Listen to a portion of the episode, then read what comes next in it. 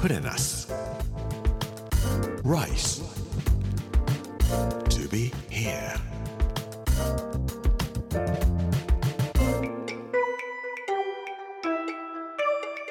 こんにちは作家の山口洋二ですこの時間 Rice to be here というタイトルで毎回食を通して各地に伝わる日本の文化を紐解いていきます2日目で今日もちょっと緊張していますが今日は第2回目グラント将軍の食卓というタイトルで洋食についてお話をさせていただきます. Rice to be here. Brought to you by us. Ginza.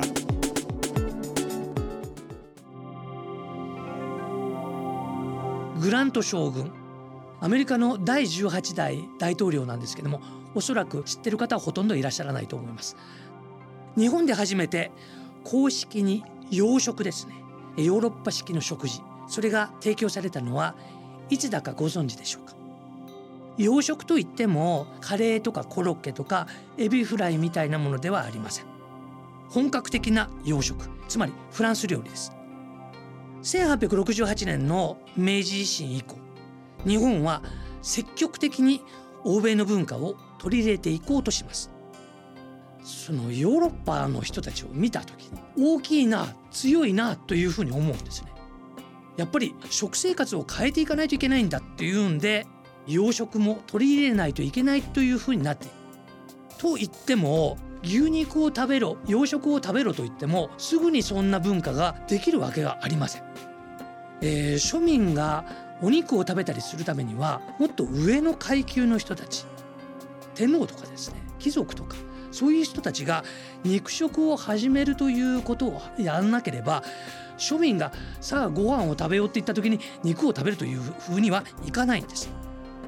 それでも外国から外交官とか陸軍海軍の人たちは貿易商もたくさんたくさんやってきますし明治の政府は科学医学鉄道建築政治法律ありとあらゆる分野で日本をヨーロッパ化していかないといけない。欧化政策ですね。近代的な日本にしていかないといけないというのでお雇い外国人と呼ばれる人たちをたくさん呼んで政府を作っていこうとするんです。明治2年つまり1869年になりますと間もなく政府が管理する官営の牛肉工場ができます。これが牛馬会社と呼ばれるところなんですけどもまあこれ庶民のための牛肉を提供するようなところではありません。外国人の人たちが日本に住んでいてもお肉を食べることができるようにというんでお雇い外国人の人たちのために作った会社なんです。で牛肉を外国人に対して提供していくんですけれども明治5年1872年ついに明治天皇は初めて牛肉を食されます。この時の西洋料理フランス料理なんですけども作ったのは誰でしょうか？これはその当時築地にあった西洋館ホテルというところの料理長です。日本人ではありません。西洋館ホテルは間もなく西洋軒という、まあ、洋食屋さんに変わっていきますけれどもその時の初代の料理長はスイス人です。カール・ヘス。あるいはチャーリー・ヘスとも呼ばれますけれどもスイスからやってきた料理長が西洋圏で料理を作ったのが初めてそして明治天皇や皇族は西洋圏で西洋料理をいただくためのマナーを学び外国からやってくる要人のための会食に備える用意を始めるんです.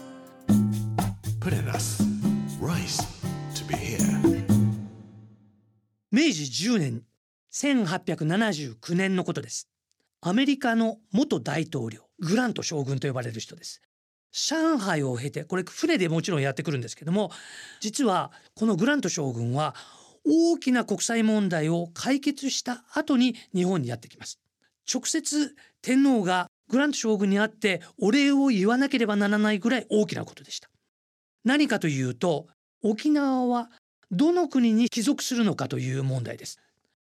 グラント将軍は上海で当時の清朝政府にいた一番偉い人遠征外という人に会って沖縄という島々は日本のものなんだということを確認して締結をしてそして日本にやってくるんです。でこんな風な国家間の問題を解決してくれた。日本にとって非常に重要な人。しかも元アメリカ大統領。本人が天皇に会いに来るなんて前代未聞のことだったんです。この時グラント将軍は明治10年1879年の7月3日から9月3日まで2ヶ月間日本に滞在します。朝食から夕食まで毎日のお料理を作ったのは西洋圏で修行をした二代目料理長塩井民次郎という人です。塩井民次郎という人は現在銀座にありますプレナスの創業者の祖父にあたる人です。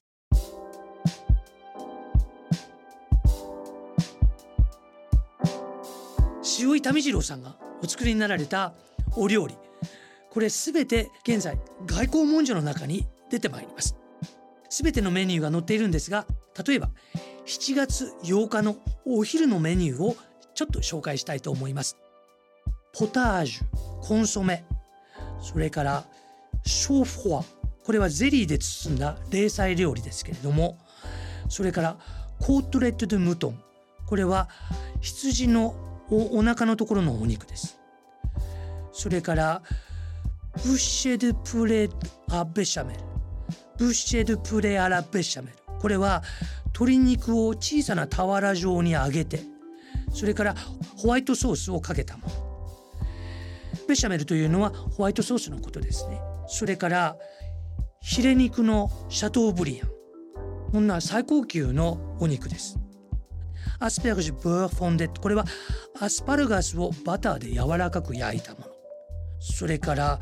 ダンドントリュフっていうのはこれはダンドンというのは七面鳥ですね。七面鳥をトリュフで、えー、味付けをしたもの。七面鳥を蒸し焼きにしたもの。こういうものが提供されている。トリュフを使った料理なんてものが明治10年にすでに日本で作られていたんです。そして1879年明治10年頃からこうした本格的なフランス料理が日本でも提供されるようになってくるんです。明治から10年日本はものすごい食生活の上でも大きな変化が、えー、上流階級ですけどももちろん大きな変化が起こりつつあったんですね。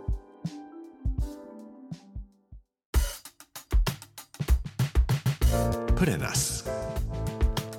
Rice. To be here.